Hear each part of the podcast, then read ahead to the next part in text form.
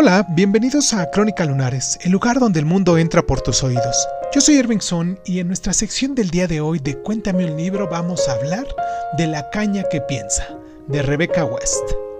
Un abrazo a toda la gente que nos escucha hasta allá, hasta Inglaterra. Comenzamos.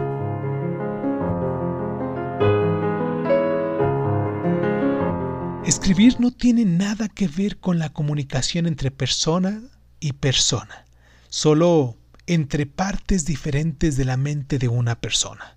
West, The Art of Skepticism, 1952.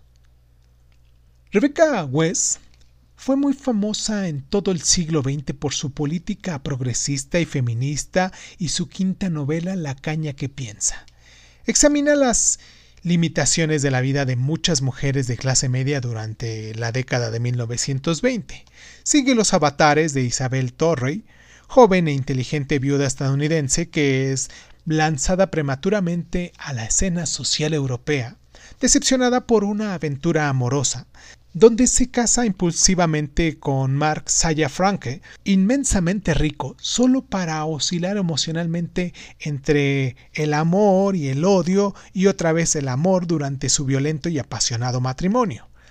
La caña que piensa dibuja una relación en evolución contra el fondo de la decadente sociedad de los muy ricos y al igual que Suave es la noche de Fitzgerald, destaca la desintegración no solo de una clase, sino de todo un modo de vida. Las huelgas y los disturbios obreros se hacen cada día más violentos en la fábrica de automóviles de Mark, a las afueras del París, mientras la crisis del mercado de valores amenaza al otro lado del océano.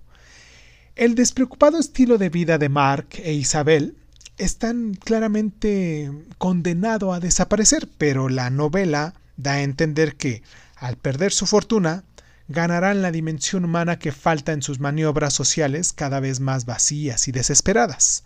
Al final, Isabel acaba no sintiendo más que repugnancia por el círculo social insulso y cruel que abrazó una vez con tanto entusiasmo. Para nosotros los lectores actuales, la caña que piensa sigue siendo un estudio importante y cuidadoso de las relaciones, las clases y el matrimonio.